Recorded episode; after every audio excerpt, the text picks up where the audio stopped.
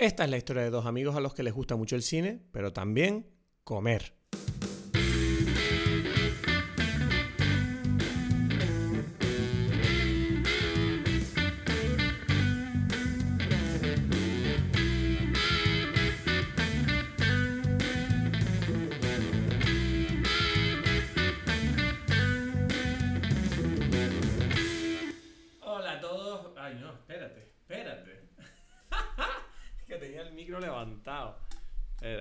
Ahora sí, ahora sí. Hola a todos, bienvenidos a Dime Peli. Mi nombre es Cristos Gacielos de Tenerife. Y aquí Edgar Aponte desde Berlín. ¿Qué tal? ¿Cómo estás? Bien, bueno, estoy medio dormido, como puedes ver. Estoy ¿Por poco- qué? ¿Por qué? ¿Qué pasó? Ay, porque acabo de comer, acabo de comer. Estamos grabando el podcast en horarios distintos a los habituales. Entonces, claro, me acabas de pillar ahora que acabo de comer. Además, he comido sushi. Eh. Muy rico. Y bueno, yo, o- obvio que era. eh, encaja con la película de hoy, ¿no? O sea, o no es ramen, pero tú me entiendes. Que todavía no hay. Sí. Te digo, una, te digo una cosa, el ramen. Vamos a hablar hoy. Hoy vamos, hoy vamos a hablar de Tampopo, ¿no? Una película clásica del cine japonés. eh, dirigida por Yuzo Itami. Y es una película. Yo la conocía, ¿vale? Yo la conocía, pero no, no la había visto. Y se me había Ujú. como medio olvidado ver. Era como una película que yo sabía que era buena, que tenía que ver y tal. Y, y hubo un tiempo que dije, venga, va, la consigo por algún lado, a ver si la veo tal. Y como que luego se me olvidó. Y cuando me recordaste la película ahora para hablarla aquí, dije, uff, hay que verla. Ya. Y ya, ya. bueno, la vamos a hablar en un momentito, pero a mí me gustaría hablar de dos cosas antes de entrar a la película, ¿te parece? Sí. Eh, lo primero es, me gustaría hablar de el ramen en sí. O sea, esta película se centra en hacer, eh, en, en- en el mundo del ramen y, lo- y- y este plato que es un plato que es muy especial, que se puede hacer de mil maneras, se puede hacer muy bien, se puede hacer muy mal, existen formas, estilos, sabores, ingredientes.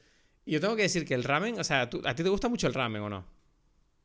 Eh, tú, que- ya, ya, ya, tú sabes, ¿no? O lo tengo...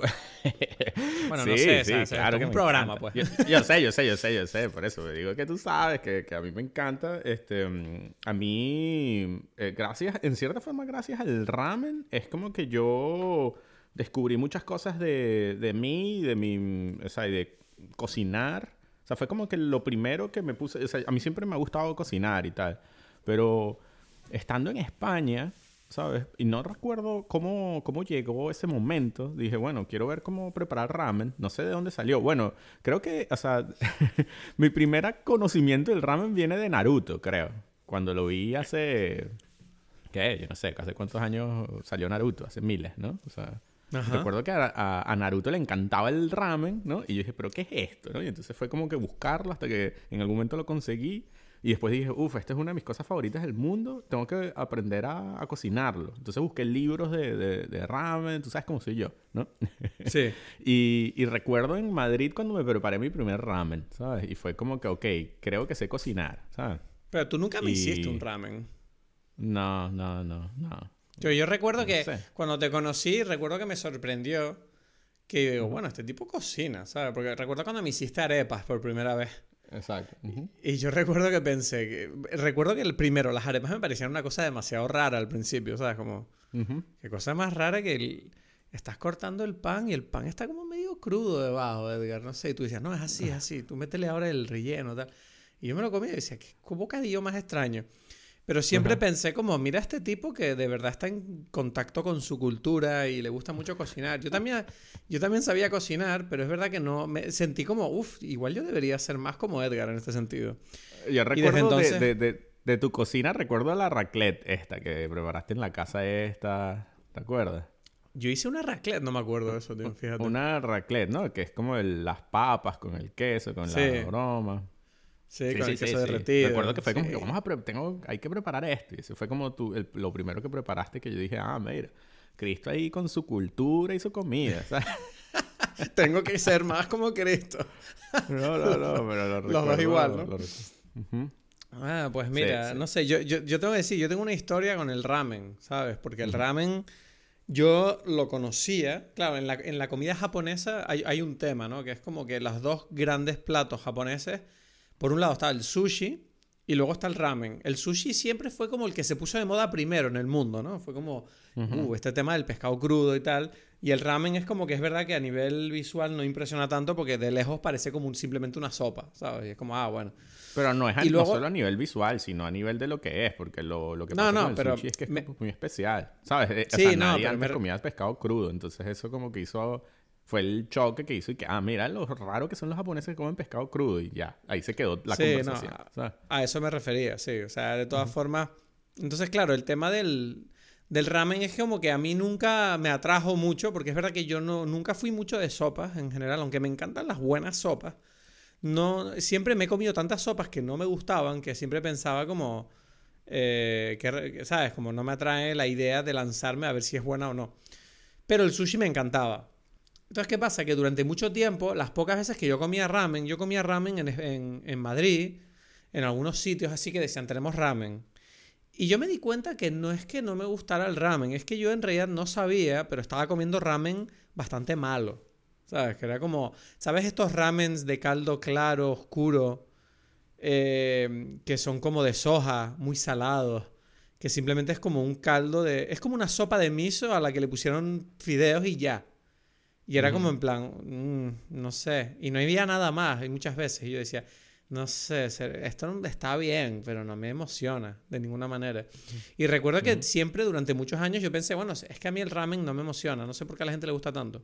Entonces, ¿qué pasa? En 2018, yo de repente voy a Japón, de repente, ¿sabes? Yo estaba en, mi casa en Madrid y un día me fui a Japón porque me subí a un avión y había comprado billetes. Y cuando llego a Japón, estamos disfrutando del viaje en Japón y entre otras muchas cosas, resulta que no saca, me dice Paulina que, oye, vamos a comer a este ramen que he leído en internet que está muy bueno. Y yo estaba como, ah, ya estamos otra vez con el tema este del ramen. es como, ya estamos otra vez con esta mierda que le gusta a todo el mundo que yo no la entiendo. Bueno, venga. Entonces, al principio como que no fuimos al sitio este que ella quería porque había como una cola enorme. Bueno, en Japón hay colas en todos lados, pero esta cola era especialmente grande dimos una vuelta para buscar otro sitio para comer y cuando volvimos a pasar por delante había como menos gente y le dije a Paulina, yo como pensando hacerle un favor, como bueno, mira, vamos a comer al sitio este que tú dijiste porque veo que hay menos cola y te voy a hacer el favor de comerme esta mierda, ¿sabes?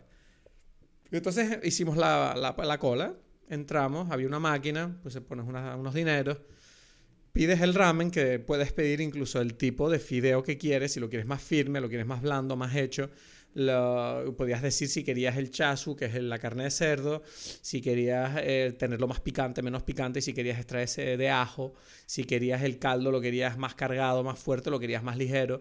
Entonces tú vas configurando tu ramen, ¿no? Con esta base de caldo que tienen ellos en la máquina, tú vas pidiendo lo que quieres y entonces te llevan como a unas especies de, como un bar, ¿no? Como unas barras que tienen, que son individuales, que tienen como unos muritos. Entonces tú te sientas delante, en tu sitio que es como muy privado, que está muy bien, y lo puedes abatir. En este caso yo lo abatí porque estaba con Paulina. Y estábamos los dos y entonces tú veías nada más que el, ¿cómo se dice? El ombligo del camarero a través de una ventanilla delante tuya. O sea, el ombligo, bueno, estaba vestido, pero tú me entiendes. Veías el ombligo y tú lo veías que sin verle la cara a él te decía, hola, muy buenas, eh, en japonés. Y te decían como que le dieras los tickets de las cosas que habías pedido. Tú le das los tickets y el tipo cerraba la ventanilla y tú te quedas ahí esperando, tomando agua, había té gratis. ¿Sabes? Que te venía y tú estás así charlando y de repente al rato se vuelve a abrir la ventanilla y te traen el ramen. Aparece el ramen, te lo ponen delante tuya y te dicen eh, que aproveche, que no, que no sé cómo, no me acuerdo ahora mismo cómo se decía en japonés. Y cerraba la ventanilla. Entonces, y yo, aquí más. Y aquí más, exacto. Uh -huh. aquí más y tú, ah. entonces cierra la ventanilla. Y recuerdo que Paulina ya está, Paulina estaba muy emocionada. Dice, uff, este ramen tiene muy buena pinta. Y yo dije, no sé, o sea, lo, olí dije, de repente como que ya pasó la, la, experiencia a hacer un favor que yo le estaba haciendo a Paulina, de repente en mi cabeza como diciendo, está pasando algo interesante aquí.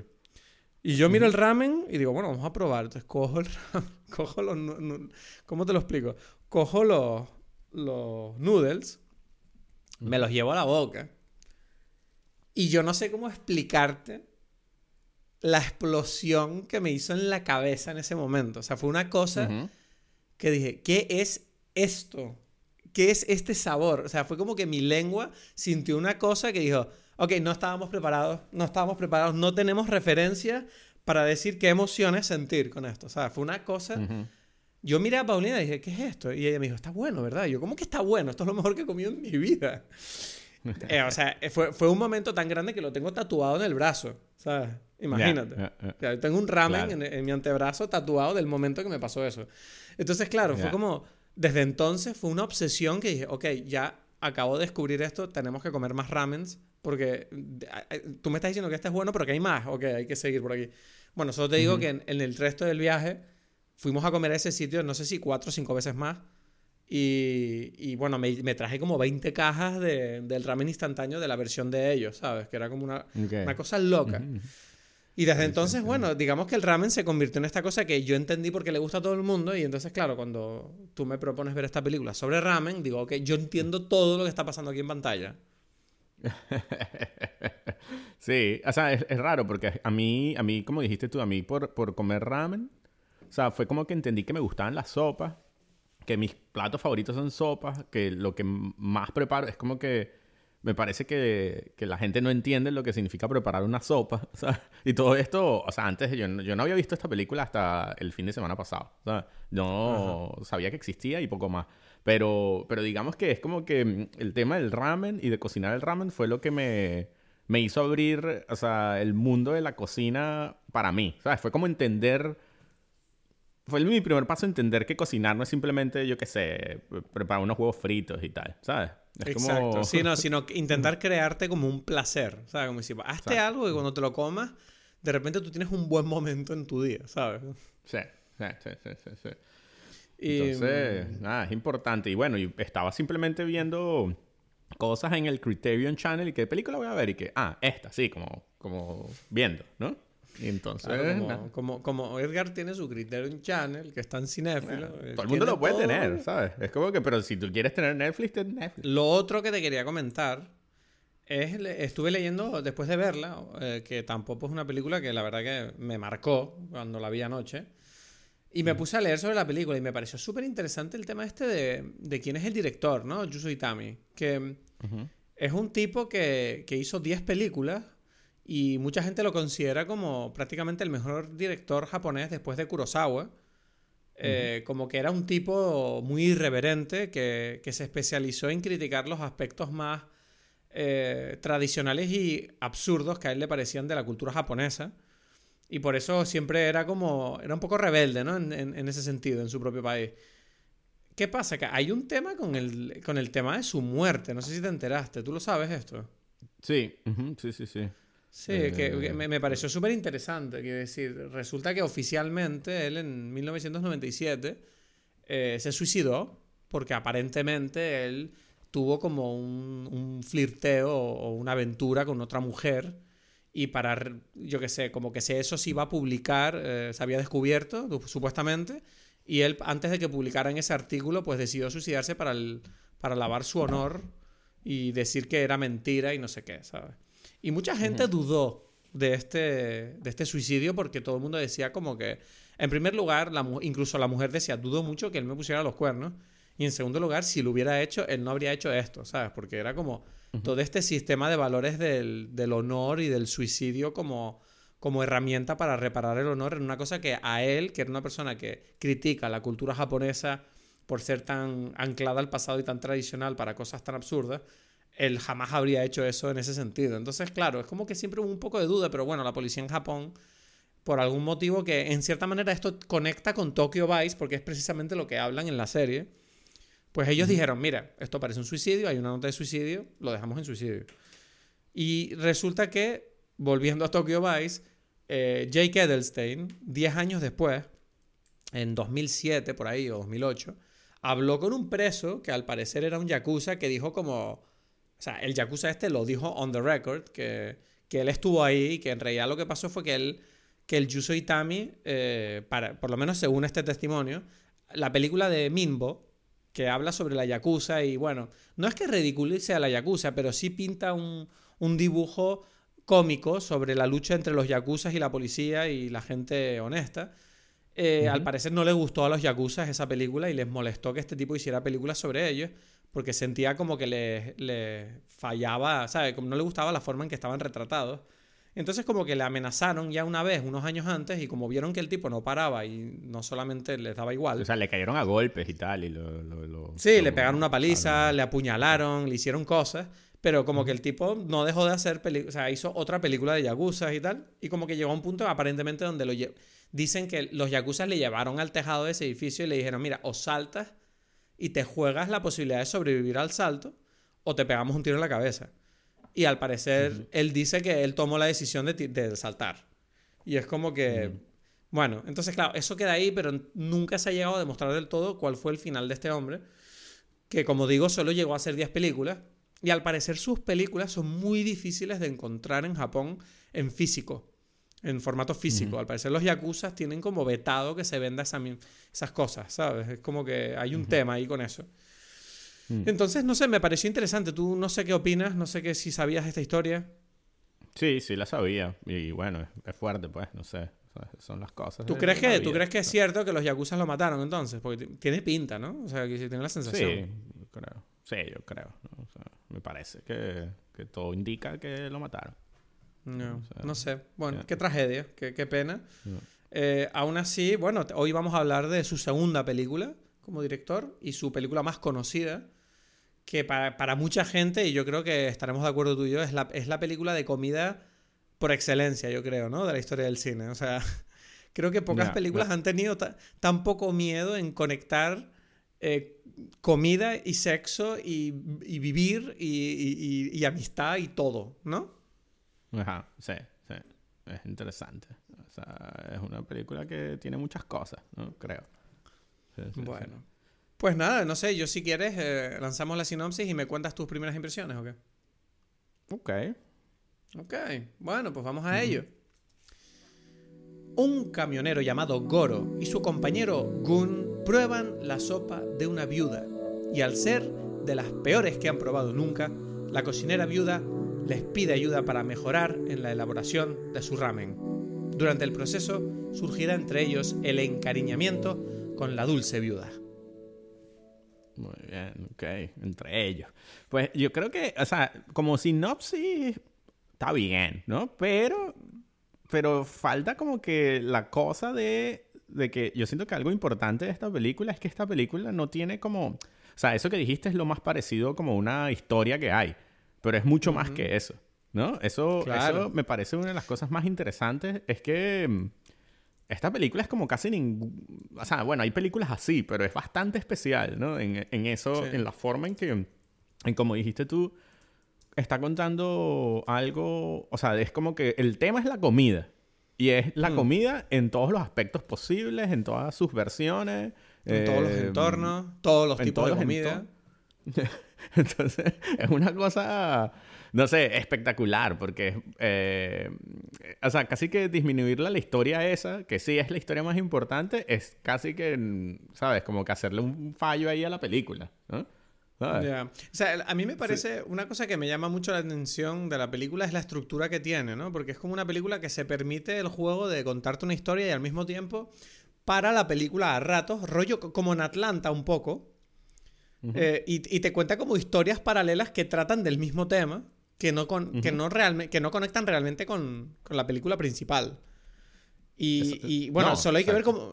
Solo hay que ver cómo comienza la película, ¿no? Que el comienzo yo recuerdo pensar, ¿qué coño? O sea, me encantó el ritmo. O sea, ¿sabes qué? Me sorprendió mucho que. Mira que el cine japonés es conocido por ser un cine lento, contemplativo, tranquilo. Y esta película es todo lo contrario. Es una No. película que. Pero es, es casi- conocido, yo siempre te he dicho que yo no estoy de acuerdo con eso de que es conocido de esa forma, ¿sabes? Porque, no sé, no, no, no podría ¿No? decir, es que el cine japonés es así, ¿sabes? Es como... eh, hasta, hasta ni Kurosawa es así, ¿sabes? Entonces es como, mm, como yo te he dicho, o sea, es como que mm, me parece que es más bien como lo que tú estás poniendo allí de tu sensación de Japón, de lo que es en, así como... No sé, yo, yo esta sensación, no sé si me la estoy inventando, pero es la sensación que tengo después de haber visto. O sea, tengo la. No, no he visto todo el cine japonés, pero he visto bastante. Y es la sensación que tengo después de ver tantas pelis. Cuando empieza la peli Edgar, yo dije, ¿qué coño está pasando? ¿Sabes? O sea, con Ujú, este tipo ujú. que, que entra a la sala de cine con su pareja y le sirven comida y tal. Y el tipo como que habla a cámara.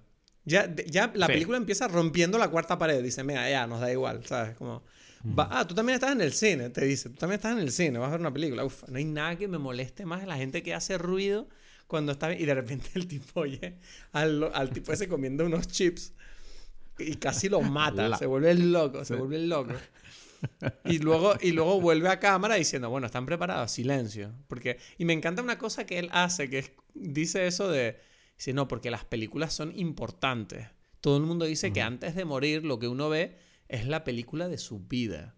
Entonces, es como que para ese tipo como que el cine es importante. Y me encanta como que plantea esta idea dentro de, la película como un, sistema de valores, yo siento, que es esta idea de, darle importancia a las cosas. O sea, siento que es muy japonés eso, ¿no?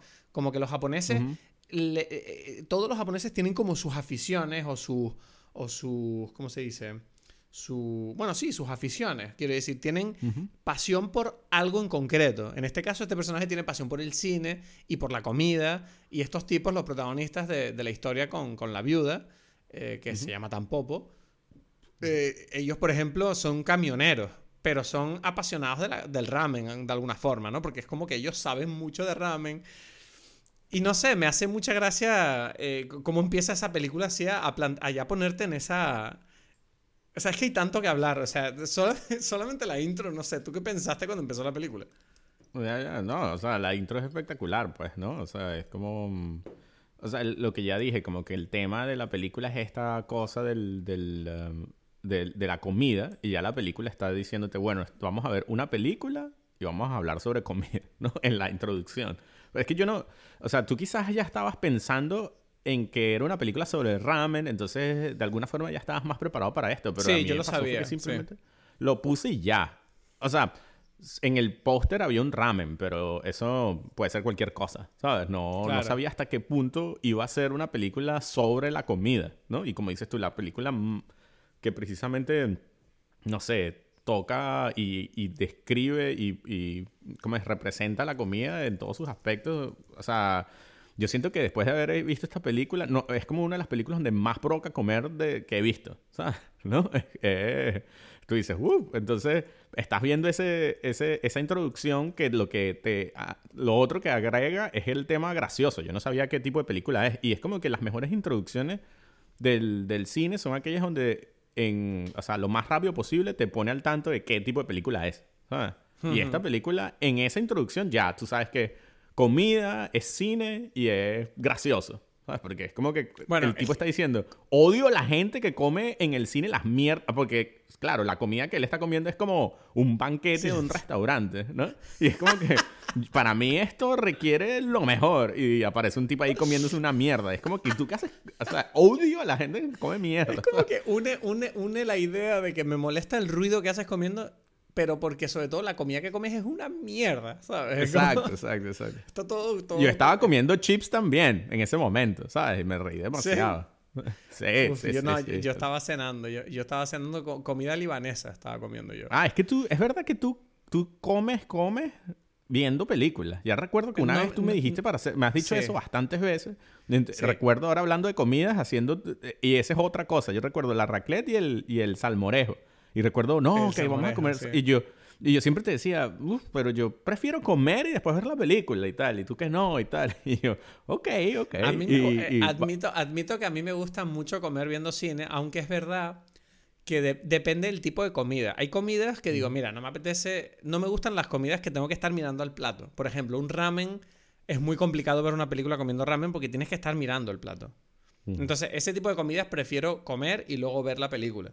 Pero hay comidas, por ejemplo, el sushi es muy fácil de comer viendo una película porque no hace falta, o sea, lo, lo coges y te lo metes en la boca, no hay nada que hacer. Eh, no lo sé. Yo, y es que no, porque igual hay que verlo, no sé. Yo, a mí me cuesta demasiado comer viendo películas. O sea, me... Las comidas incluso que dan en el cine, que si los los hot dogs o cosas, incluso los nachos, no. O sea, como que solamente. No, no, no. yo abandoné eso, sí. Sí, cotufas, sí, sí. Pero no, yo, yo, pero yo sí es verdad que me gustaban los nachos en su momento, pero es lo que tú dices, es como demasiado molesto comer eso oscura. Pero, sí. pero no, pero en y casa bueno, después de eso. En la casa no es lo mismo. No, bueno, exacto. Yo sé que yo eso he visto, he comido, creo que es las únicas veces que he comido viendo películas es contigo. Y, y entonces sale esa escena y después el tipo dice, bueno, vamos a ver la película. Bueno, es como que él, él no dice, no sé si le dice la película de nuestras vidas o qué, pero bueno, dice, empieza la película. Y entonces, apenas comienza, está la escena donde están estos dos tipos en el, en, el, mm, en el camión y uno Sí. empieza a leer, bueno, uno, que en Watanabe, ¿no?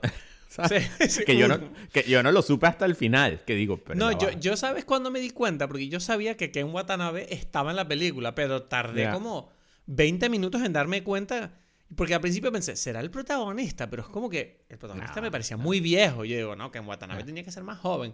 Y tardé un rato hasta que lo miré bien al compañero. Ah, coño, es ese, mira, míralo, es ese, es ese. Ah, no, Pero, pero es que por eso... es lo que tú dices, él empieza a contar este cuento, ¿no? En el, en el camión, bajo una tormenta, todo se ha dicho. Por eso, y pero lo que quería decir, claro, entonces a mí me pasa que, que yo no, bueno, eso yo porque no sabía nada de la película, yo después fue que me enteré, pero entonces el tipo empieza a leer el, el libro este y el libro habla sobre un maestro, un sensei y, un, y su discípulo que van a comer ramen y le explica cómo comer ramen. Y ya con esa escena entra el otro nivel que es como el nivel de los detalles, ¿no? Y de la importancia de cada detalle de... mm, a, todo lo que, lo, que, lo que quiere contar aquí eh, Itami de comer y de, no sé, y allí además de comer es como una forma de, no sé, de entender todo, ¿no? Como, A como mí- que a mí, mira, bueno, hay Es la, mejor, es, es la mejor escena de la película, donde le explica cómo comer el ramen para mí. O sea, lo que me pude reír, Edgar, yo estaba gritando de la risa, o sea, estaba muriéndome. Que el tipo le dice como, dice, ¿qué se hace? O sea, el tipo dice, bueno, ¿qué hago? Tal. Y el otro sí, quieto, quieto. Y le dice, no, primero se observa. Y dice, ah, vale. Y el otro sí, ah, vale, vale, vale. Dice, y me encanta el respeto que le tiene, ¿no? El, el otro personaje, Ajá. que tengo la impresión de que ese personaje dentro del cuento es, es que en Watanabe también, ¿no?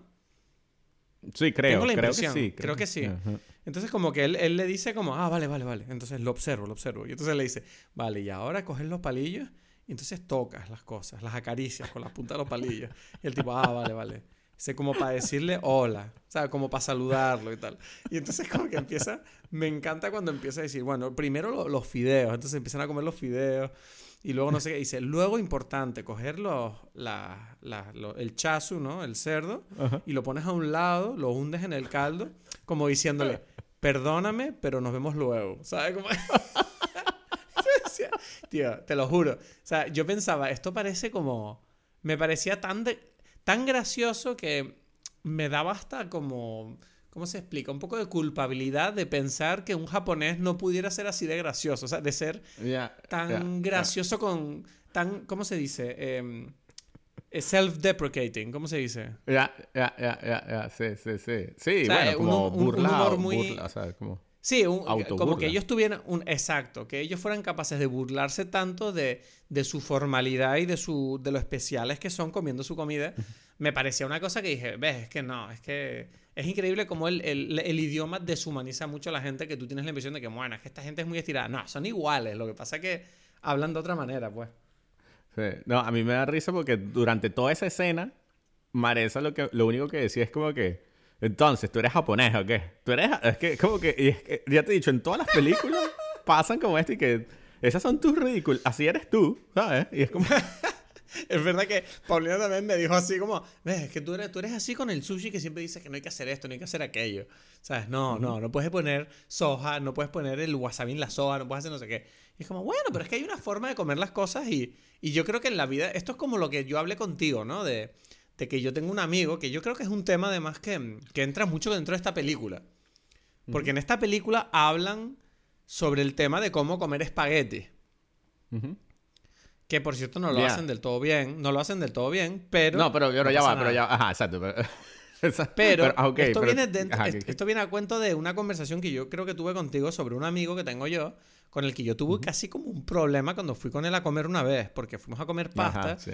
Y el tipo empezó a cortar la pasta como un loco, pero como un loco hasta un punto que yo dije, mira, esto es absurdo, lo estás cortando demasiado pequeño, ¿sabes? Y se lo comía como un puré. Y yo le decía, ¿pero qué estás haciendo? Y él dice, ¿qué? ¿Qué pasa? Y es como, no se corta la pasta. Y él, y él me empezó a... Se puso como muy defensivo, como, no, yo como coño, como yo quiero, ¿qué más da? Yo lo como como yo quiero. Cada uno que lo coma como quiere. Y es como, "Mm, no, no estoy de acuerdo. No creo que... O sea, sí, lo puedes comer como tú quieras, pero no lo voy a respetar. ¿Sabes? Porque es como... ¿Sabes? Es como, no sé, hay, esta comida se hace de una determinada manera. Porque es que si no, ¿para qué, ¿pa qué coño te hacen los espaguetis? Bueno, a ti que te den la masa ya y te ponen la salsa encima y se acabó. Exacto, comes con una exacto, cuchara. exacto. ¿Sabes? Es como, es una... Me, me dio demasiada rabia esta idea de, no, porque la, la comida da igual si al final es lo mismo. No es lo mismo. La experiencia de comer pasta está creada de una manera igual que el ramen se come de una manera, igual que el sushi se come de una manera, Claro. igual que la, la tortilla se come de una manera. Es como, no, pero a mí me da igual si tú comes la tortilla batiéndola en una batidora. Bueno, pero no será la manera que hay que comerla.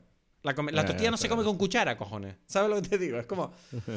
Y, y- y esto Sí, fue un bueno, debate cosas muy grande para hay mí. cosas, hay como límites a, a- a la- a los límites, digámoslo así, ¿no? Es como que, bueno, por supuesto que cada quien es como una experiencia personal, pero como dices tú, o sea, hay uno, hay un momento donde tú estás como que ya pasándote, saltándote lo que se supone que la comida que, que se te dio o que se te, no sé, ¿sabes? Porque al final, como dices tú, tú quisieras, podrías inventarte un plato de espaguetis así cortados y tal para ti que tú te haces, ¿no? Pero Hmm. no es la no es la forma en, que, en que en que en, por ejemplo en un restaurante o, o lo que fuese fue diseñado para que fuese así ¿no?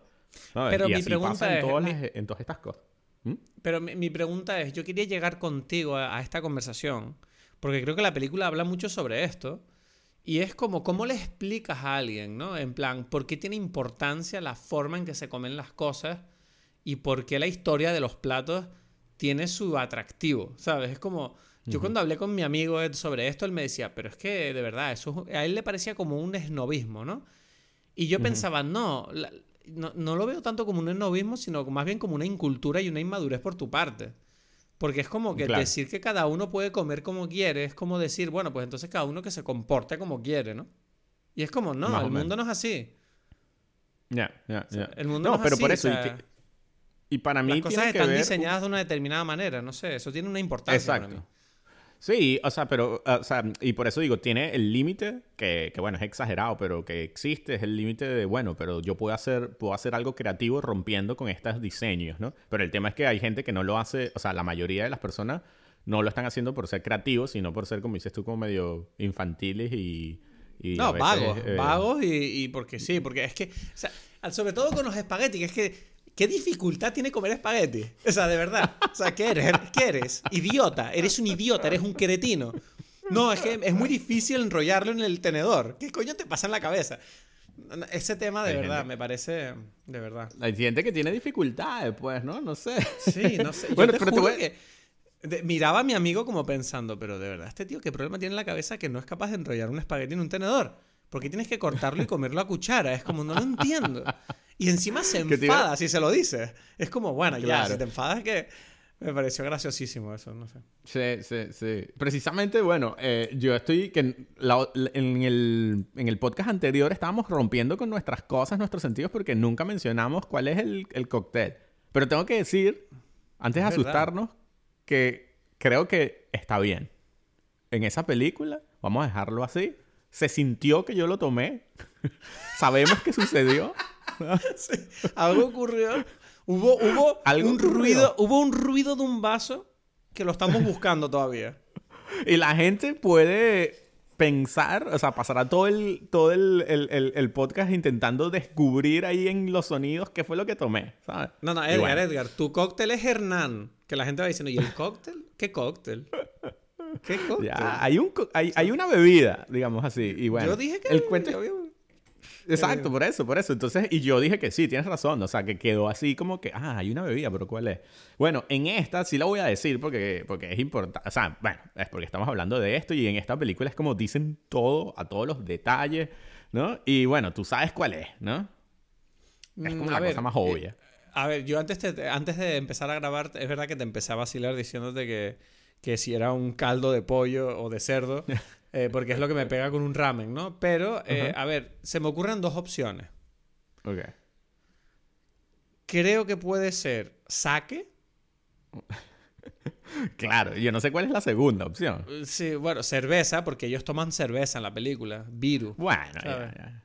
Sí, Es algún sí, tipo de sí. cerveza japonesa, no sé, algo. Ya, bueno, pero es que en realidad el sake es como la cerveza japonesa, en realidad, porque es como, mm, sea, es como una bebida de, mm, o sea, bueno, mucho más, no sé, eh, refinada al final, pero es como una fermentación de arroz, ¿no? Ujú. Que se parece más, por eso digo, a la cerveza que al vino. Y bueno, al final eso es lo que estoy tomando, pero entonces decidí servírmelo caliente y frío. Las estoy, o sea, estoy tomando como dos. Porque sabes que es como que hay todo el tema y yo nunca he sabido como que, bueno, se supone que se toma caliente, se toma frío. ¿Qué es esto, Depende, no? es que hay, hay tipos de saque. Hay, hay, ta- hay- uy, perdona, aquí sonó. Eh, depende, hay, hay tipos de saque. de- Tengo entendido que hay saques que se toman fríos y otros que se toman calientes. Depende del tipo Sí. de saque. Pero, pero, exacto, pero no es tanto, depende. Sí, pero es algo así porque los de mala calidad los tomas más caliente porque así como que lo mejora y los, y los mejores como más frío o ¿En serio? ambiente. Sí, eso fue lo que, lo que en mi investigación estuve averiguando. Entonces el O sea, mío, o que sea, es a mí como siempre me gustaron, a mí, a mí siempre me gustaron más los saques fríos. O sea, que me dices que me gustan los saques de buena calidad. Será, no sé. O sea, bueno, al final es también como sucede con el vino, que es como que, bueno, en invierno la gente toma más caliente, cosas así, ¿sabes? Es como Ajá. distintas versiones, ¿no? Es como que al final Vale. es, de, es de acuerdo a los gustos. Pero, Vale. pero se estila como que, mira, este saque, que, o sea, como que los saques más malos es, es mejor pasarlos por calor que, que, a los, que, al- que a los, que a los buenos. Los buenos es como que, bueno, da un poco igual, algo así, ¿sabes? Vale, vale, vale, interesante. y entonces, bueno, estoy probando los dos y tengo que decir que me, no sé, o sea, em, no sé cuál me gusta más. Son como, diría que dependiendo de lo que voy a hacer, por ejemplo, con el ramen me, me gusta el caliente, ¿sabes? Y, y con, y el frío me, me gusta más como para después, como para el postre y tal, de este que estoy tomando, ¿sabes? Me parece curioso. Y me parece curioso porque siento que pegaría muy bien con un ramen porque tiene como un sabor como medio animal que no me lo esperaba. No sé cómo describirlo de otra forma. Sí, sí, sí. Sí, es como raro de, o sea, no- es que no lo sé, quizás es como cuero, ¿sabes? Como algo así, ¿sabes? Como medio como el cuero es algo que... Y bueno, este, entonces me parece que hablando de esto de las culturas, pega la escena que a mí me gustó más, precisamente es la del restaurante francés. O el restaurante este Bueno. internacional. Bueno, O sea- esa escena. Yo me estaba meando de la Porque, claro, yo hablo francés y me conozco esos platos. Ah. La, may- la mayoría. Y yo me estaba meando de la risa cuando pide la sol meunière. Y, y- y sabes que además me hace gracia que piden la sol meunière como si fuera algo especial que para mí la sol meunière es como un plato súper normal, ¿sabes? Como un... una- no, pero, pero yo creo que un- no es porque sea algo especial, es porque no es lo que ellos conocen. Es que ese es el, chi el Claro, chiste. claro, claro, claro, claro, entiendo. Sí, sí, sí, lo sé, lo sé. O sea, pero me dice, o sea, es genial. Vale, no pretendía yo ponerme por encima de los personajes. Lo que me refiero es como que estaba explicando porque me hace gracia, pero está claro que la situación es como que estos tipos claramente están lidiando con un ambiente que no controlan y todos quieren ser cool. Y es como que, pero y nadie quiere cagarla. Entonces llega un, me hizo mucha gracia cuando uno se atreve a pedir y todo el mundo pide lo mismo, excepto Uf, el es que yo no es- sabes la risa que yo tenía allí, ¿sabes? cuando le dice Pero nadie, Le- nadie pide lo nadie- mismo diciendo que va a pedir lo mismo, sino como Exacto. Excepto el último. El último ya, el último ya dice, sí, mira, lo mismo para mí, pues. Porque todos como, yo quiero la sol meunière y quieres ensalada. Y dice, "Mm, no, consomé. Dice, ok, ok. Y para beber, una, cer- una cerveza. Dice, ok. Y el siguiente, ¿qué quiere usted? Yo, ¿sabe qué? Voy a probar la sol meunière. Ok, ok. ¿Quiere que lo quiere con ensalada? Dice, no, bueno, con consomé. Consomé. O sea, buah, tío, Y al final, el último cuando dice, dice, dice ah, bueno, Llega el pasante mismo". así, que, que, que al comienzo tú te estás burlando porque se cae y todo el mundo lo trata como una mierda porque es el pasante y bueno, se pide ahí como que se sabe así todas las cosas. No, no, como, preguntándole como, mira, tienes un, un vino, un vino así bueno, un Medoc, tiene, me gustaría saber, porque ahora, claro, ahora es la época donde las uvas en julio salen, no sé qué, empieza a decirle un montón de cosas y la gente así como, pero en plan, ¿qué- ¿quién es este tipo? O sea, le dice, mira, ponme un poquito de, me voy a pedir unos escargots, pero vienen, en, eh, vienen envueltos como, ah, vale, ok, como hacen en, en la... en, ah, esto, entonces el cocinero este estuvo en tal región de Francia. Sí, sí, él estudió allí. Ah, por eso él lo cocina así, claro, claro. y tú ves que, y me encanta cómo la película, ¿sabes? No tiene miedo a ser absurda cuando tú ves a los demás tipos que están rojos, pero rojos ya maquillados, ¿sabes? Que es como rojo. Como un dibujo animado. Como es como un, como un anime, ¿sabes? Ese momento. Sí, y es genial. Y después, o sea, viene como un. Para mí, el, el one-two, el 1-2 de, de, de, esta película es esa escena. Y después, cuando llegan a la, las mujeres ahí aprendiendo a comer espagueti. Uf, eso me parece. Ay, Dios, Todas las mujeres sufriendo. Pero, ¿sabes qué? Que tengo que decir algo. Y claro, esto. y que, sin hacer ruido. Y no, además le dice, le dice, y dice, no, no, no puede, o sea, ustedes no pueden hacer ruido comiendo espaguetis. El más mínimo ruido es considerado una máxima ofensa allí en Europa. Y es como que ella dice, miren, voy a intentar comerlo sin ruido. Y es como, tú la ves que está... Está sufriendo, eh. Está, está así, sufriendo así, metiéndose el espagueti en la boca poco a poco. Y termina y dice, ven, lo hice mal. Y es como, y todas intentándolo, y todas al final me encanta como no lo consiguen, ¿no? Porque eso de sorber, por cierto, eso de sorber los fideos, por cierto, tenemos que hablar de eso. Porque, sí, claro, bueno. yo sé, o sea, bueno, dime. O sea, sí, es que lo tenemos que hablar, pero es todo, ¿eh? Porque, o sea, claro, no es casualidad que sean espaguetis porque los, los, los ¿cómo se llama? El ramen es espagueti, pues, o sea, es como tallarines. Entonces, a mí me parece que esto, yo tengo una conexión muy especial con esta historia, me refiero con lo de las sopas y, y los ruidos, porque como mi abuelo fue embajador en Japón, ¿sabes? Toda mi familia hacía ruidos comiendo, o sea, mi, mi, abuelo, mis tíos y mi papá hacen ruido comiendo la sopa, ¿sabes? Y es algo que yo toda la vida es como que insoportable. Es como que, pero ¿por qué no metes la cuchara en tu boca? Y es como que yo, ¿para qué no? Y es como, ¿sabes? a mí eso de chupar la sopa de la cuchara, ¿sabes? Es como, ¿pero por qué? y que así se hace en Japón, ¿sabes? Y es como que siempre me eh, parecía como una, una excusa, ¿sabes? Es como que no se hace en Japón. O sea, claro, tú me dices eso porque yo no estaba en Japón. Me estás inventando cualquier estupidez, ¿sabes? Como que, pero es mentira, ¿no? no, pero ¿sabes qué pasa? Que yo, eh, cuando fui a Japón, me acuerdo que cuando iba a sitios de ramen, tú vas allí y es una escandalera de gente así.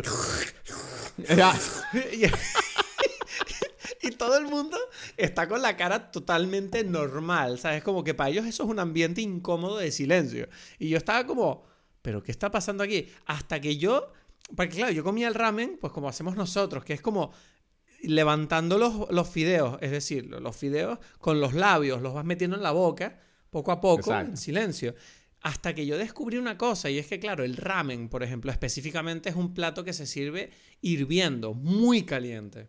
Entonces, ¿qué pasa? Que, que al comer los fideos, los fideos están tan calientes que al sorberlos los enfrías muchísimo. Y yo no me di cuenta de eso. Yo, yo, y me acuerdo que yo sufría porque me lo metía en la boca. Ah, mierda, muy caliente. Ah, muy... Y de repente Paulina, me dijo como, mira, prueba a sorberlos como hacen ellos, haciendo...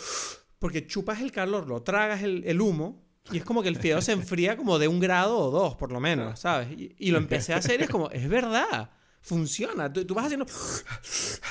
Y es como que te entra, te entra en la boca eso y no te quemas tanto. Y es como, es increíble que esto... ¿Sabes? Y es como que lo entendí todo. Fue como, ¿qué? O sea, bueno, ese viaje a Japón fue una locura para mí. Bueno, esas para mí son como las, las dos cosas más no sé, más espectaculares porque ahí termina como de redondear todo lo que está contando esta película de, de eso, ¿no? Del, del, de, bueno, hay distintas culturas, cada cultura tiene como una versión distinta de entender la comida, incluso lo mismo, que son los, los tallarines, ¿no?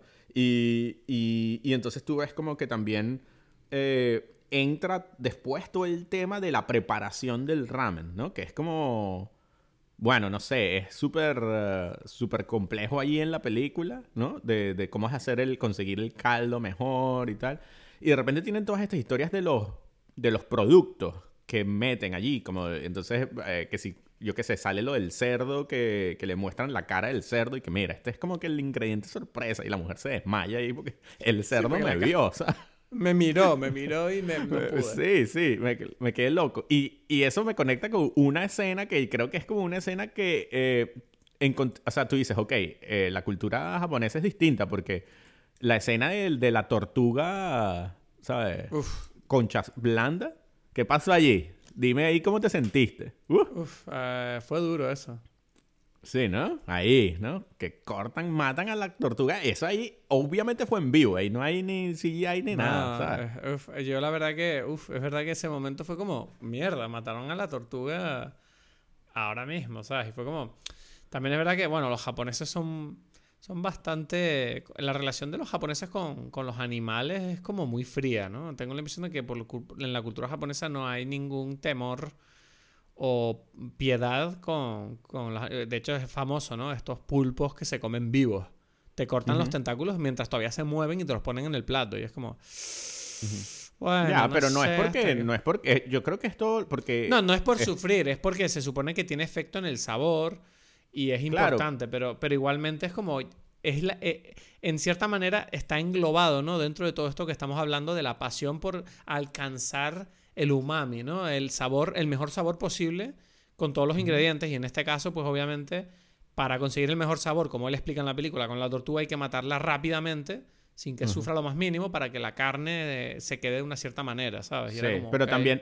Exacto, exacto. Pero también eso incluye lo que quería decir, porque tú dijiste como muy fríos con respecto a los animales y más bien es como con más respeto, ¿sabes? Hay como un respeto allí. Y creo que por eso cuando ponen la... Para mí me, me parece muy interesante la cara del, del cochino, ¿sabes? Porque... mm, Porque hay algo de eso. Es como que mierda. O sea, es como que es verdad que es como un... Porque en ese momento pareciera que el cerdo... O sea, no Está es la cara de ¿no? un cerdo. ¿Cómo? Está como con los ojos cerrados y sonriendo. No, no, eh, bueno, con los ojos abiertos. O sea, todo lo contrario. Es como que está... Yo sentí que estaba vivo el cerdo allí, ¿sabes? Era como la primera vez que... O sea, cuando ponen la cara, o sea, está como, el- como solamente el, ¿sabes? En ese primer plano. Y, y- y me llamó mucho la atención que se le veían los ojos, ¿sabes? Porque Ujú. el- la cabeza de un cerdo que tú agarras así no tiene los ojos así, ¿sabes? Ujú. Entonces es como que me llamó mucho la atención que, que es como que, uff, es como que, bueno, es, es como que si él la ve y le dice, ¿sabes? Es como que respeto, pues, ¿sabes? Que aquí estoy yo, ¿no? Algo así, ¿no? No como- sé, ahora tengo que, tengo que volver a ver la escena. O sea, la, la estoy buscando ahora mismo. A mí me, me, tengo- me, me asustó, o sea, me sentí, o sea, sentí como que yo me asusté, me asusté un poco también, porque es como que mierda, está vivo, ¿sabes? Y... Ah, sí. Sí, sí, sí. Entonces, eh, me parece como que mm, es algo que incluye una o sea, como un respeto general a todo, o sea, y es lo que, por ejemplo, al principio, en todos los primeros tips que el tipo le da, dice que tienes que ver a, a las personas que vienen a comer, velo, ¿no? Como que, hola, ¿qué tal? Lo saludas, le preguntas qué es lo que quiere, ¿no? Bueno, Entonces, qué que- gracioso, qué gracioso es ese momento. O sea, que el tipo que le dice, mira al tipo, míralo. Dice, ¿cómo es? Dice, muy guapo. Dice, no, tienes que mirar, que está- está- no está bebiendo la sopa. Se vuelve... Me encanta esa intensidad de los japoneses, ¿sabes? Que como... y, ella, y ella siempre da igual cómo la traten o cómo le griten, ella siempre como, ¡ay! ¡ay! Sí, voy a hacerlo, voy a hacerlo, voy a... Y era como... Cuando, de hecho, cuando se desmaya de la cabeza del cerdo, me morí de la risa con cómo la despierta. ¿Tú te acuerdas cómo lo Ah, hace? Que el tipo le empiezan a abanicar, tal, el tipo coge un vaso de agua, se lo echa en la boca y, y le escupe el agua a la cara, ¿sabes? Como, Sí. así como ella, ella se despierta y yo me morí. Todo, todo es máxima intensidad siempre, tío. Es increíble, Sí, de sí, verdad. es, es espectacular. O sea, esa, esa cosa de la máxima intensidad es algo que, que quizás está más, re- más, más retratado o mejor retratado es en todas las escenas del tipo que sale al principio, que no se sabe si es como un gángster, pareciera, ¿no? ¿Sabes? Con, con la Sí. novia esta. Y cuando están en el hotel y toda la comida y el sexo, que toda esta cosa. Bueno, que- la escena de sexo, o sea, yo estaba muriéndome de la risa con la tipa metiendo la teta en la, cre- en la nata y luego eh, se pone a- le pone como unas gamas en la barriga que le hacen cosquillas, otra vez con animales exacto. vivos. O sea, yo decía, exacto. pero esto, pero esto qué es, tío, pero esto qué está pasando aquí. Y es una escena de sexo bastante explícita, o sea, que no es una cosa que hicieron como, Ajá. ah, bueno, se ve como unos tipos, no, fueron como a por todas con la comida y el sexo. Fueron a Bueno, todo. O sea, No, la no, escena pero del- espérate. La Ajá. mejor escena es la siguiente con la del huevo. Eso, lo del huevo es. ¡Buah!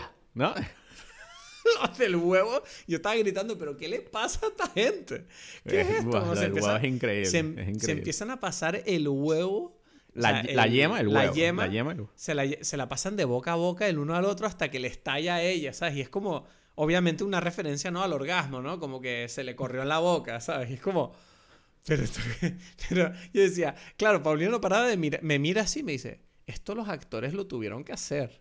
Es como, Claro. Sí, es Claro, increíble. O sea, ¿cómo haces eso sin reírte? Y uno- buah, de verdad. Bueno, no, para mí no sin reírte, sino sin hacerlo. Es como súper... No es nada fácil. es- o sea, es como que... no, es- es porque lo pasan como es un montón de veces. Y yo, así Sí. como hablamos de la escena de Annette, de la escena de esta, yo estaba ahí como loco y decía, estos tipos son unos genios. Porque, o Sí. sea, esto no es nada fácil de hacer, ¿sabes? Nada, nada. O sea, esto es, requiere un compromiso fuerte, ¿sabes? Como... esto- Sí.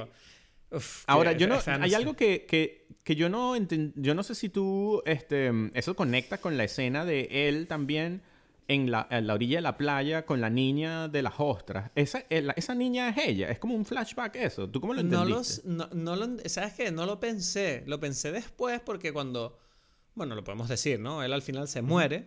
Eh, Recuerdo que otra vez está la tipa y dije, bueno, puede ser que la niña de las ostras estuviera conectada y, y ahora que tú lo dices, no recuerdo si era ella, pero me encajaría bastante que fuera ella la... Como ella cuando se conoció.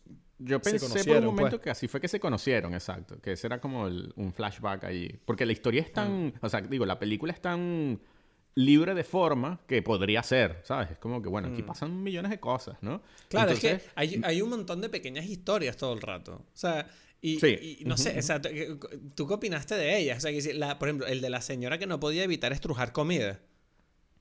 Bueno, eh, bien, bien, ¿no? O sea, no sé, de esta es la que más rara para mí, pero, o sea, en general todas me gustaron, ¿no? Y el de, la, el, el de la mujer que se está muriendo y el marido le pide que haga la cena. Esa me, esa me parece espectacular.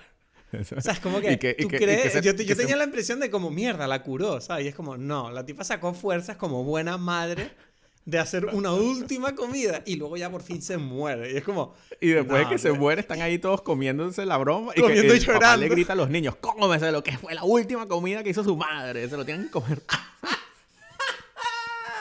increíble!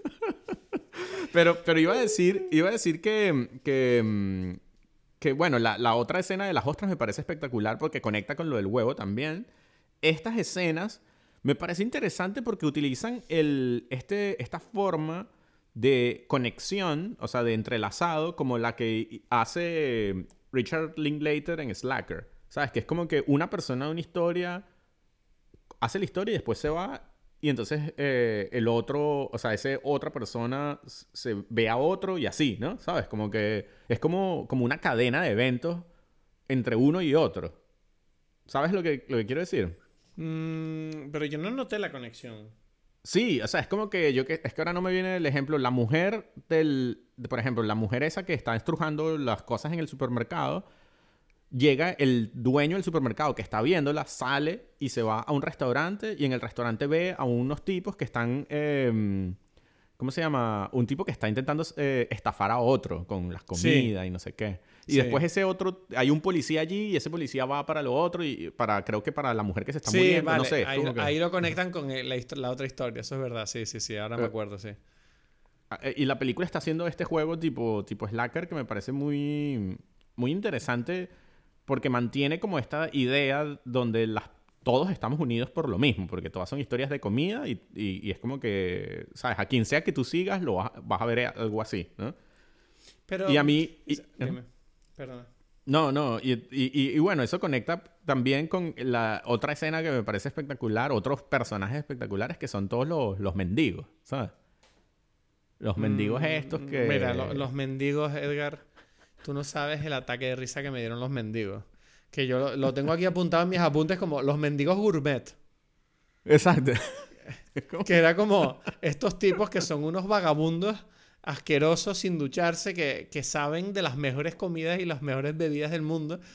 Y, y- y todo, y toda la forma en que está grabada la escena me parecía espectacular por la cantidad de actores involucrados y cómo la química que tienen todos entre ellos para... O sea, porque es como que habla uno, habla otro, luego otro se mete en medio, luego otro cuenta algo, luego el otro cuenta una historia sobre un vino que se encontró eh, súper caro, que todavía le quedan como 5 centímetros a la botella y eso fue como para él uf, increíble, se lo tomó y fue como, lo decantó, dice, dice, lo decantamos y tal, y fue como, uf, qué bueno ese vino, increíble. Y es como un vagabundo asqueroso. Y yo decía, mira, y cuando el niño le dice, ¿qué te apetece comer, hijo? Y el otro, no, me quiero comer un- una tortilla de arroz. De arroz. Y es como, ah, vale. Y entonces como que él, él se mete mete en una cocina de un restaurante y se la cocina. O sea, que es un plato que no es fácil de hacer, la, la, la tortilla esa, que es como una tortilla especial, que se hace a golpes, que le tienes que dar vueltas, dejando el interior crudo, se lo pones encima del arroz, la abres y es como que la tortilla se abre y recubre el arroz. Y es como que tú ves toda esa escena y es como, ok, no sé, no entiendo que, a qué, o sea, o sea, o sea, a ver, me gustaría de verdad hablar sobre la estructura de esta película, porque tú y yo ya hablamos recientemente sobre esto eh, con Atlanta, que yo te decía que a mí me molestaba esta idea de tener que salir de la historia principal para contar pequeñas anécdotas en medio, en lugar de usar a los personajes principales para contar esas anécdotas. Y tú me habías justificado que en Atlanta tenía sentido porque tal, en esta película tú cómo lo ves en el sentido mm, funcional, eh, a mí no me disgusta, pero es verdad que, no sé, sigo pensando que es una forma muy arriesgada de, montar una película, la de desviarte de la historia para contar cosas que simplemente están semánticamente eh, tratando de lo mismo. Ya, no, es que mm, yo siento que esta película casi que en la mayor parte, porque empieza con, el, con lo del cine, ¿sabes? Ya empieza con el, o sea, es como que en principio yo pensaba que el, principal, el personaje principal era él. Y entonces es como que ya desde los primeros, después vienen estas personas que están leyendo un cuento. Entonces es como que, bueno, el cuento, o sea, ¿cuál es la, qué es la historia? ¿Ellos o el cuento? O sea, como que en todo momento pasa eso. Y, y para mí es normal que la película te introduce en este juego donde el tema es más importante. O sea, la historia, por eso digo, cuesta un poco decirlo de la historia principal, porque es como que bueno, sí, es, la, es, el hilo conductor, pero no es como la historia principal, sino como que todo es la historia principal. Ahora, a mí sí me parece que en algún momento, ya hacia el final, la película. O sea, yo la, yo la recortaría un poco hacia el final. Mira, te lo iba mira estoy tan feliz que hayas dicho eso. Sí, Porque admito, Ya hay una parte al final que yo recuerdo que dije, uff, se me, se me hizo un poquito más aburrida ahora, con lo bien que empezó hay una parte de la película que dije, no sé por qué me acabo de aburrir un poco aquí, ¿sabes? No sé. Es que es como que medio se repite. ¿Sabes? Es como que, bueno, ellos prueban el, ramen y después lo vuelven a probar. Es como, bueno, no sé, ya, ya no hay mucha diferencia entre las dos últimas veces, ¿sabes? Y además no siento, no siento que la, mujer tampoco haya aprendido nada especial entre las dos veces. Es como que simplemente se esforzó.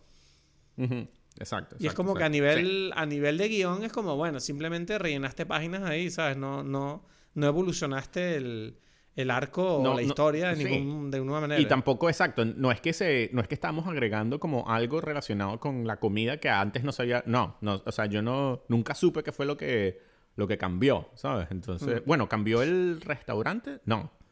Sí, pero, pero eso ya, ya ha pasado antes, no sé. Pero, bueno, dime, dime, dime, ¿Qué ibas a decir? ¿Qué ibas a decir? No, no, yo te iba a decir una parte que me pareció graciosa. O sea, sigue tú con esto. No, no, es que, bueno, que a mí yo iba a conectar con que el tipo que organiza el restaurante, el, bicho este que al comienzo se pelea con él, ¿no? sí.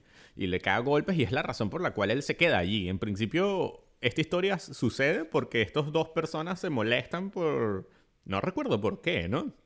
Porque el tipo, el tipo estaba, eh, no, porque el tipo estaba borracho diciéndole, mira, tu ramen es una mierda a la, a la, a la Tampopo, que es su amiga. Y es como que el otro tipo que no lo conoce dice, mira, no trates así a esta mujer y no te pases, ¿sabes? Y es como que, bueno, ahí surge la pelea. Exacto. Que por cierto, cuando repiten la pelea, o sea, esa escena, esa pelea también es, a mí me pareció demasiado graciosa. Porque es como que... A mí me parece espectacular, sí. Sí, porque empiezan a pelearse y uno pensaría como, bueno, esta es la, pelea de la película, ¿no? Como que empiezan a darse puñetazos y tal. Y hay un plano que es cuando se están pegando y hay como un zoom out que va como mostrándote la autopista que está encima de ellos. Ajá. y se ve como la pelea como en un... Como que la pelea cada vez se va empequeñeciendo y convirtiéndose en parte de una imagen más grande. Como diciendo como, estos dos idiotas aquí peleando, sí, el mundo sigue, o sea, les da igual estas... Más o menos, más o menos. ¿Sabes que a mí me, me, llamó mucho la atención porque me recordó, hay unos planos allí que para mí son, son como un cuadro de Goya. El cuadro de los dos tipos peleándose ahí como... Es verdad, sí, sé cuál dice. Sí, sí, sí, el de los y se, me, se me pareció mucho. Y se me pareció mucho como el ese sentimiento de estos dos miserables aquí como... Yo qué sé, ¿sabes? Como aquí como medio... No sé, como se siente Pero te digo una cosa. A mí me dio pena que no fuera toda la pelea en el plano ese que era con las siluetas debajo del puente. Ya, ya, ya, Ese plano es espectacular. Pero el otro también. Es que eso es lo que me gustó a mí. Me gustó que es como una pelea bastante básica, pero que los planos con lo que está contado son espectaculares, ¿no? Hmm. Me parece... Y me parece que, que eso es lo que le... Ese, hay como toda esta historia que, que hasta ahora no hemos conectado, que es que esta historia es como un western, ¿no? Bueno, sí, ¿Sabes? o sea, eso está, esa- está claro. O sea, de hecho, la gente. Yo leí en internet que le dicen que es un noodle western en vez de un espagueti, ¿no?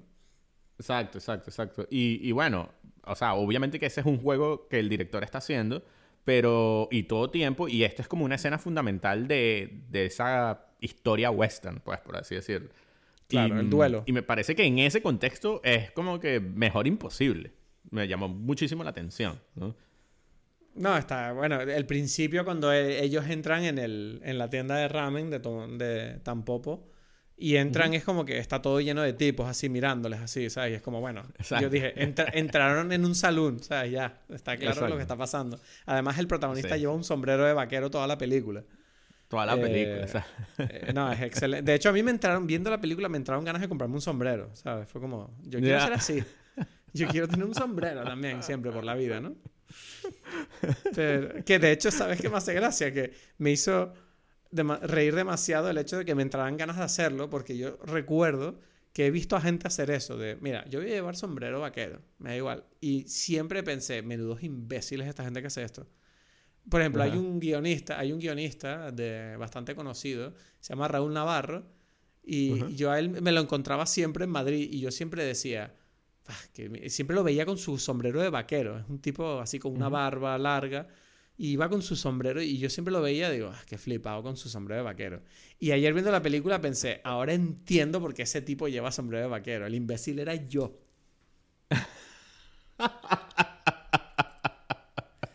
¿Sabes? Es como, es algo cool que solo sientes tú, pero lo disfrutas demasiado. Te da igual que la gente no lo entienda.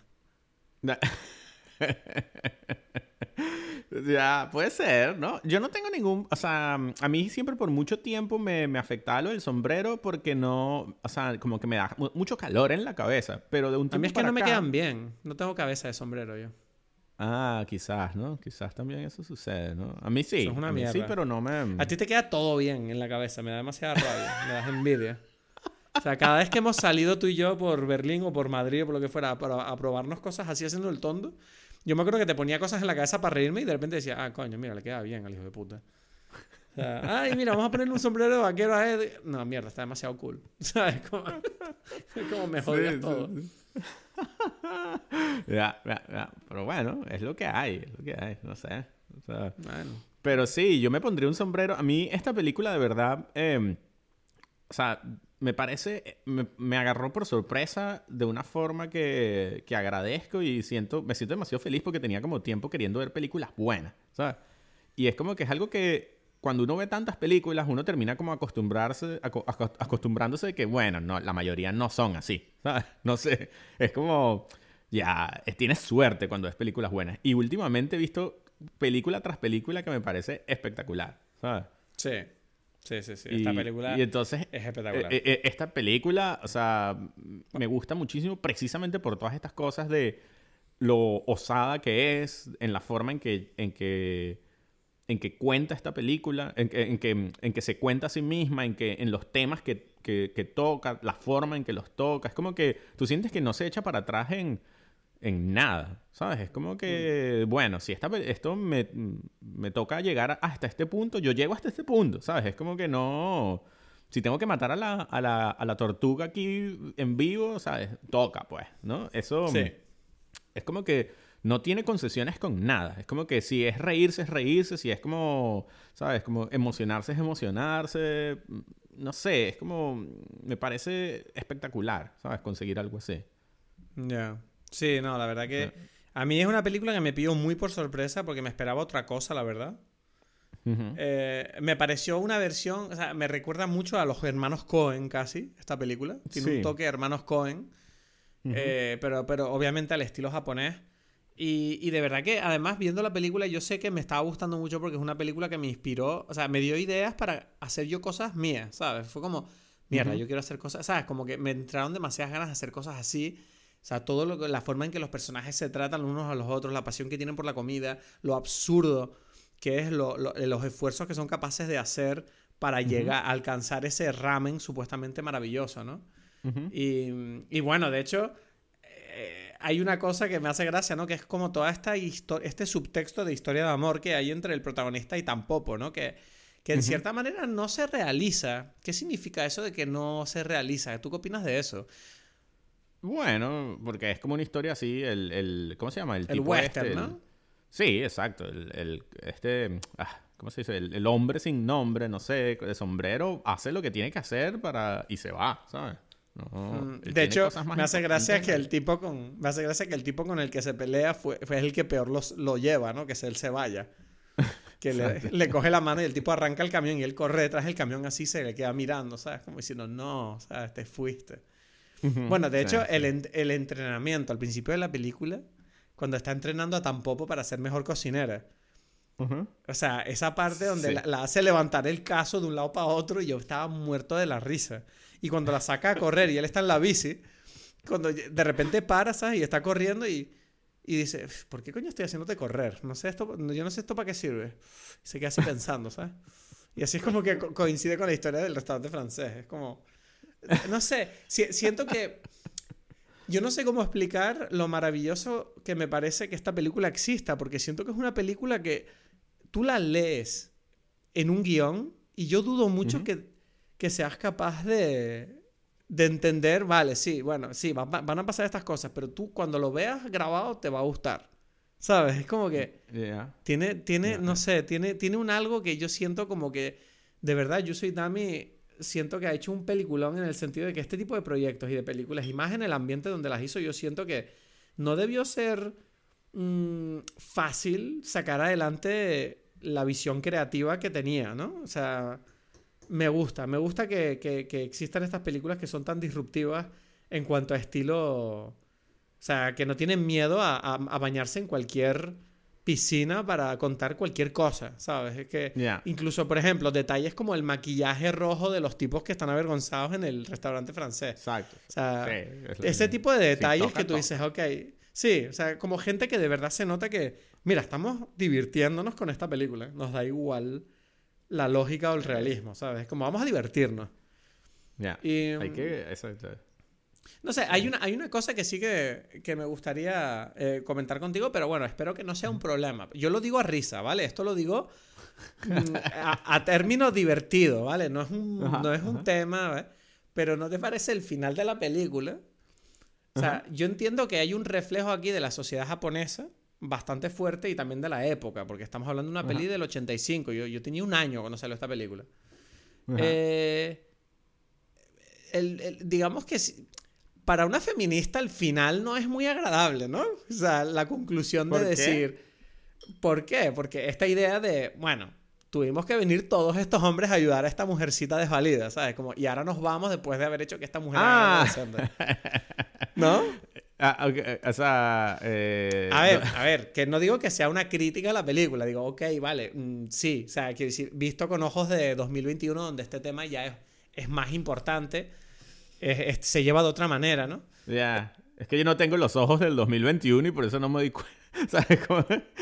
Ya, ya, tú no te diste cuenta, pero yo te lo digo, porque yo sí estoy al tanto de cómo piensa la gente. ¿Pero qué es? y recuerdo reírme pensando... Es que tú tienes que... Tengo que buscar otra Claro, bueno, la- Edgar, Edgar, no, no, eh, bueno, no sé. La, la cuestión, yo recuerdo reírme pensando como, bueno, esto es un peliculón. Ahora, también te digo que para la gente woke, el final de los tipos así como mirándose entre ellos como, que bien lo hicimos. Y mirando a la tipa, ¿sabes? Como diciendo, nosotros hicimos esto, ¿sabes? La tipa no importa. Es como, a mí me hizo gracia. Ok, ok. Me hizo gracia, me reí como diciendo, ok. Eh, me reí porque en cierta manera es horrible, aunque se entienda en el sentido de la sociedad japonesa es muy machista, eso ya de por sí. O sea, que ellos ni, ni por asomo ni siquiera están haciendo un chiste que ellos no entienden que eso esté mal. Y además la época, que eran los 80, que obviamente la percepción y la relación entre hombres y mujeres creo que era distinta a la que hay hoy en día.